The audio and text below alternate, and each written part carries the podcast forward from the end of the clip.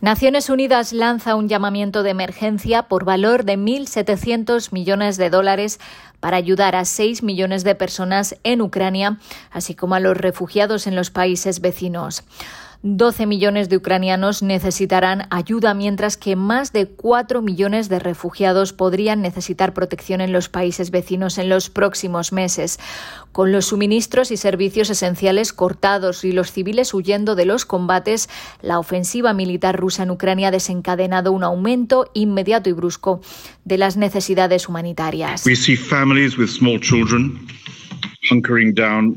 Hay familias con niños pequeños refugiados en sótanos y en estaciones de metro, gente que corre por sus vidas bajo el aterrador sonido de las explosiones y las sirenas de alarma. La ONU está con los ucranianos, dijo Martin Griffiths, el coordinador de la ayuda humanitaria de la organización. El paquete busca repartir dinero en efectivo para las personas más vulnerables, alimentos, agua y apoyo para el sistema de salud y la educación, además de asistencia para construir refugios y reparar casas dañadas. Sobre el terreno, el número de víctimas aumenta rápidamente. La Oficina de Derechos Humanos ha verificado que 136 civiles ucranianos, entre ellos 13 niños, han muerto y 400, entre ellos 26 menores, han resultado heridos, aunque las cifras reales son mucho mayores. La mayoría de estas bajas fueron causadas por el uso de armas explosivas con una amplia zona de impacto y esto incluye bombardeos de artillería pesada y sistema de cohetes de lanzamiento múltiple y ataques aéreos. Sabemos que han muerto niños, sabemos que miles y miles están en peligro y sabemos que más niños desgarradoramente van a morir o resultar heridos a menos que los combates terminen. Y ahora mismo estamos viendo una escalada en las ciudades.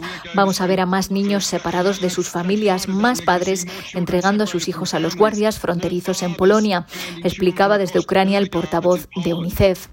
Al menos 677.000 ucranianos han huido ya del país. La mitad de ellos están en Polonia, unos 90.000 en Hungría, casi 60.000 en Moldavia, casi 50.000 en Eslovaquia y 40.000 en Rumanía.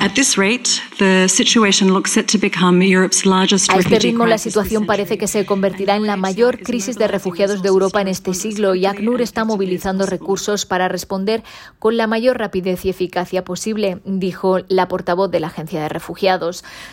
También se calcula que hay unos 470.000 ciudadanos de terceros países en Ucrania, entre ellos un gran número de estudiantes extranjeros y trabajadores migrantes. Las agencias de la ONU han pedido que se trate por igual a todos los refugiados, independientemente de su origen.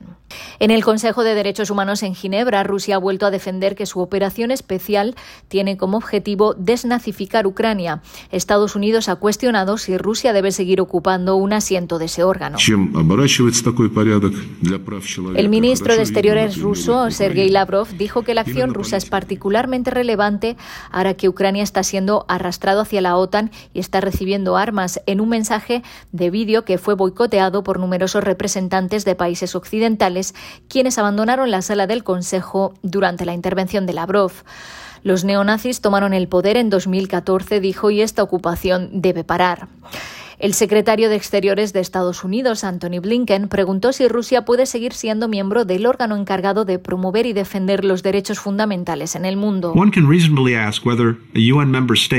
Uno puede preguntarse si a un Estado miembro de la ONU que intenta tomar el control de otro Estado miembro de la ONU mientras comete terribles abusos de los derechos humanos y causa un sufrimiento humano masivo, se le debe permitir que permanezca en este Consejo.